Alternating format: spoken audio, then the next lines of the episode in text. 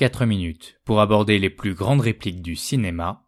Vous êtes bien dans Ma ligne de chance sur Radio Campus Paris.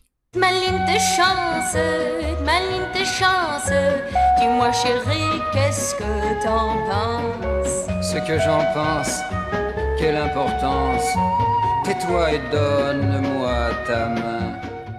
Ma ligne de chance aborde aujourd'hui son premier film italien, un film à sketch, un film comique, un film à trois réalisateurs et non moins de scénaristes, Les Complexés. Lo chiamiamo e gli diciamo la verità. Che è bravissimo, ma che ha troppi denti per una bocca sola. Come si fa? Chi glielo dice? Eh? Ma io poi vorrei sapere come lo hanno ammesso. Non l'avevano visto prima. Ma sì, io mi ricordo di aver visto una sua fotografia, ma aveva la bocca chiusa. E allora c'è stato un imbroglio. È bravissimo, ma ha troppo denti per una bocca sola. Il est très fort, mais il a trop de dents pour une seule bouche. Dans le sketch Guglielmo il Dentone, Guillaume Danlongue, cette réplique de Vincenzo Talarico nous a donné à penser. Et voici notre interprétation, subjective bien sûr, de cette trouvaille des scénaristes Sonego et Sordi.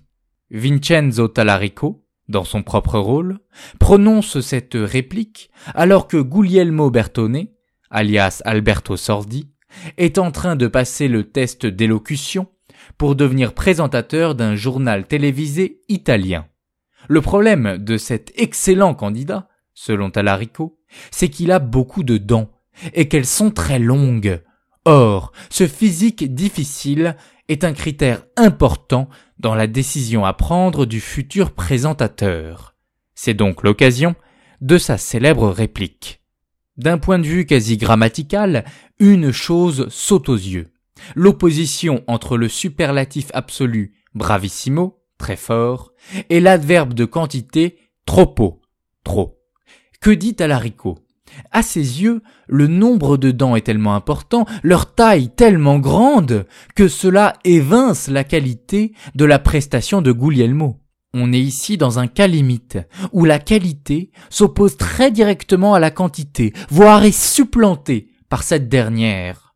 Or, pour forger l'identité du futur présentateur du JT, la question devient importante.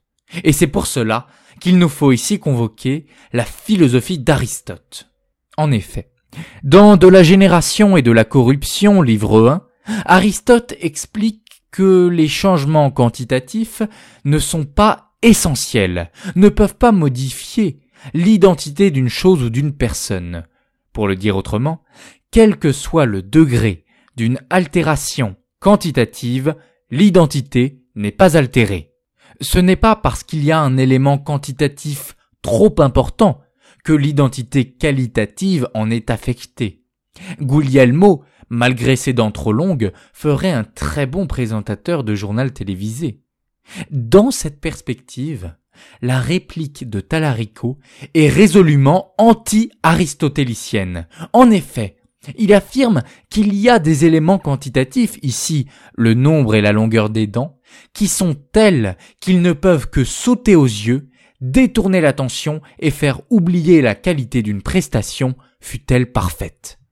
Mais cet anti-aristotélisme n'explique pas toute la portée comique de cette réplique. Celle-ci réside également dans la disproportion qui est créée entre le nombre des dents et la bouche seule, unique, Talarico se réfère à une norme du nombre et de la longueur des dents, qui est telle que les dents sont discrètes, n'apparaissent pas immédiatement quand on regarde un visage. Or le visage de Guglielmo est précisément hors norme, de par sa particularité physique.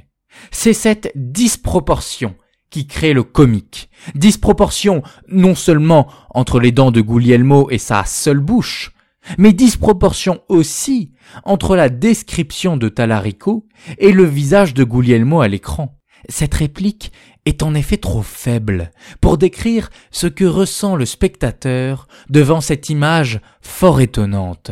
Aussi, y a-t-il sans doute là une belle raison d'aller redécouvrir ce film à sketch Les Complexés. Il n'est sans doute rien de plus adéquat que l'image pour susciter en nous le sens de l'humour. Ta ligne, ma ligne, de chance, c'est l'oiseau vol de